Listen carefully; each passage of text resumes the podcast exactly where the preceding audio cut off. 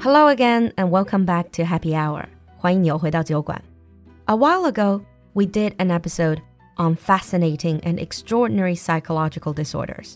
之前我们做过一期关于独特的心理现象这样的节目。A lot of you seem to really like it. Actually, apart from psychology, another field that I'm really interested in is logic. 逻辑. In English, you say this is logical, 符合逻辑的, or illogical. Another related word would be rational, 理性的, or irrational, 非理性. If I ask you, are you a logical and rational person? Most people would say, yes, of course. Why would you ask? The fact is, when we reach a certain age, we form our own views about the world, our own belief system, and we become very sure of it. But are we always logical and rational? There is a concept called cognitive biases, 认知偏差或者是认知偏误. Cognitive biases are deviation from rationality in judgment. 其实它就是我们思维中非理性的认知偏差。通俗一点的话来说，也就是我们平时认为理所应当的一些想法，其实并不理性，也并不符合逻辑。 Cognitive biases are often studied in psychology and behavioral economics. It might sound very complex, but actually, if you listen to today's episode, you will realize cognitive biases exist in our everyday life. And all of us can fall into these logical traps. So, in today's episode, we're going to take a look at some of the most common cognitive biases and see if you have any of them. The first bias we're going to talk about today is called survivorship bias. 幸存者偏差. In the age of social media, we see huge success stories every day. The likes of Li Jiaqi or Li Ziqi, these social media influencers who are hugely successful, they make us feel like, hey, we can do it as well. By live streaming, by putting up videos online, we can also be successful. You probably also heard of arguments saying university education is useless because look at Steve Jobs Bill Gates, and Mark Zuckerberg.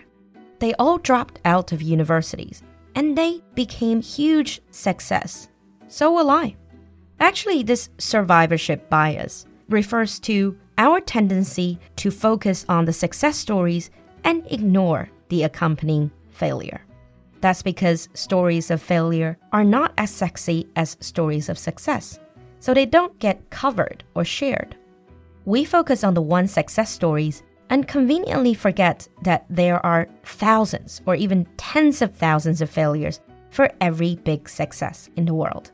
As we consume one story of success after another, we forget the base rates and overestimate the odds of real success.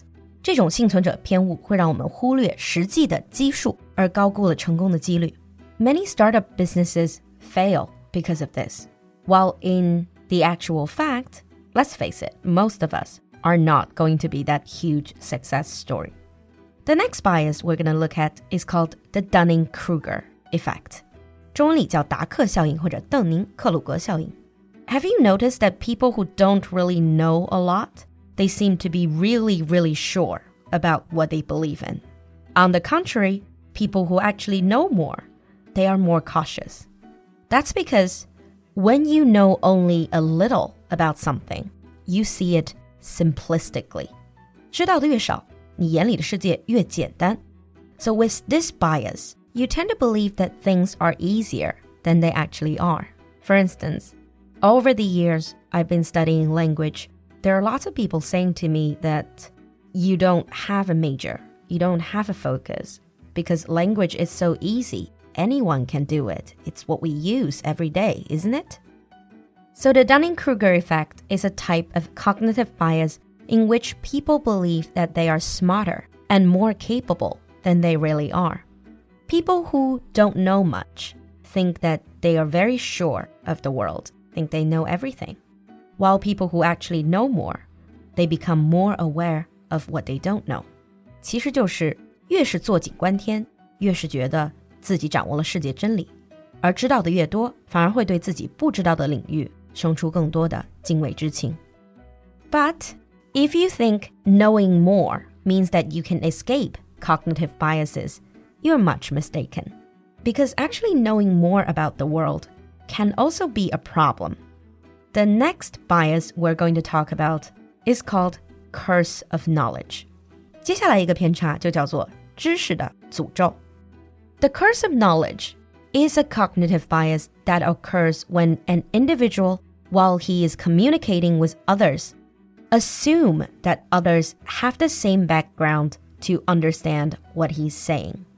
For example, in a classroom setting, teachers might have difficulty trying to teach beginners because they cannot put themselves in the position of the student. Same with parents who are checking up on their kids' homework and cannot understand why their kids are being so stupid. The curse of knowledge simply means when you know a lot, you forget that other people don't have the same level of knowledge. As a result, the communication will not be very effective.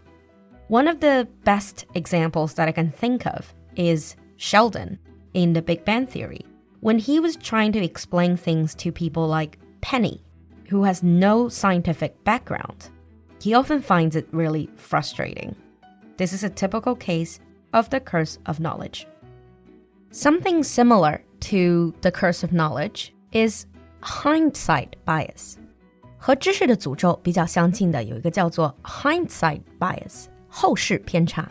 This refers to the situation where after an event has occurred, many people would say things like, I knew this was going to happen, or I should have done this. 其实就是我们说的事后诸葛亮。Hindsight bias may cause distortions of our memories of what we knew and believed before an event occurred. 它是会扭曲我们的记忆， 让我们觉得有些道理是我们事前就已经明白的。And this would give us overconfidence about our ability to predict the outcomes of future events. 而且我们会认为是自己完美预测了结果。Examples of hindsight bias can be seen in the writings of historians describing outcomes of battles, doctors recalling clinical trials, or even gossip about failed relationships. 比如这种， 哎呀，还是分手了吧，早就知道他是个渣男。It could actually just be hindsight bias. But now you might ask, why are we so sure about ourselves? Where do we get our confidence? Well, the reason why we're so sure about what we believe in could also be a bias. This is called confirmation bias. 确认偏误 Because it's human nature that we love to agree with people who agree with us. This is why we only visit websites or read news that express our own opinions. Why we mostly hang around people who have similar views and tastes.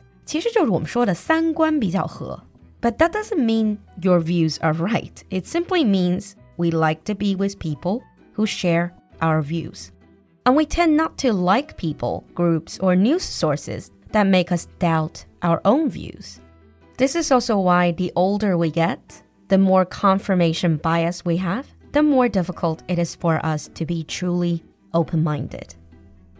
And you know, over the years, as a language teacher, I've heard so many Chinese learners say things like, as we know, or as you know. Well, this is yet another bias.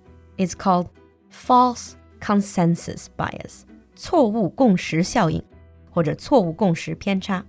People generally have a surprising tendency to overestimate how much other people agree with their own beliefs. Especially if you're surrounded by people who share your views, you tend to think the whole world thinks like you do, which is very often not the case. But you might say, well, you can believe what you want to believe in, but when the reality challenge our opinions? How come we don't question ourselves when we face failures and challenges to our opinions in real life? Well, this is because of yet another bias called self serving bias. 自利性偏差. Have you ever been in this situation? When you do well on a project, you probably assume it's because you worked hard or you're smart. But when things turn out badly, you're more likely to blame it on the teacher, on your boss, on the situation. Then, congratulations, you might have this self serving bias. This bias will distort our thinking. We tend to give ourselves more credit for success, but we tend to blame other factors for our failures. 这种自利性偏差基本上就是 好事儿都是因为我自己，而坏事儿都是别人的错。The reason why we have this bias is because it helps protect our self esteem, our confidence. And most people have this bias to some extent. And the last bias we're going to talk about today is again a common one. Nowadays, we talk about 颜控 or 颜值至上. So, something related to this is called the halo effect. 晕轮效应. Researchers have found that students tend to rate good looking teachers as smarter, kinder, and funnier than less attractive teachers. And also, if a CEO of a company is attractive, then people generally have more confidence in the company itself. This tendency for our initial impression of a person to influence what we think of them overall is known as the halo effect. So when we first look at a person, if we like the way they look, then we tend to assume that they are good in other aspects as well. And this doesn't only include physical appearance, but also other positive characteristics as well. 第一眼印象好的人，通常我们也会因为晕轮效应而连带的觉得他其他的方面也会很好。So if you think that your friend is falling in love with someone who is attractive but bad in every other way, this might be the reason. Actually, this particular bias can have a powerful impact in the real world. For example, job applicants perceived as attractive and likable are often viewed as more competent, smart, and qualified for the job. So, those are some of the common cognitive biases we have in everyday life and in the way we think. Maybe some of you would say, Oh, I have quite a few of these biases. There's absolutely no need to feel bad about yourself for having these biases. It is so common for people to step into these logical traps, sometimes just to make us feel better about ourselves. This episode also shows that truly logical and rational thinking is much more difficult than people think. Learning a bit about these biases can help us keep a clear head when it comes to a discussion, a debate, or even when facing a scam. Plus, it allows us to have a clearer understanding of others and ourselves, challenging our existing opinions and helping us realize that there is still so much to learn in the world. So, in the beginning of the new year, let's end with the famous quote from Steve Jobs Stay hungry, stay foolish. I hope you enjoyed today's show. I can't wait to see some of your comments. I'll see you next time. Bye.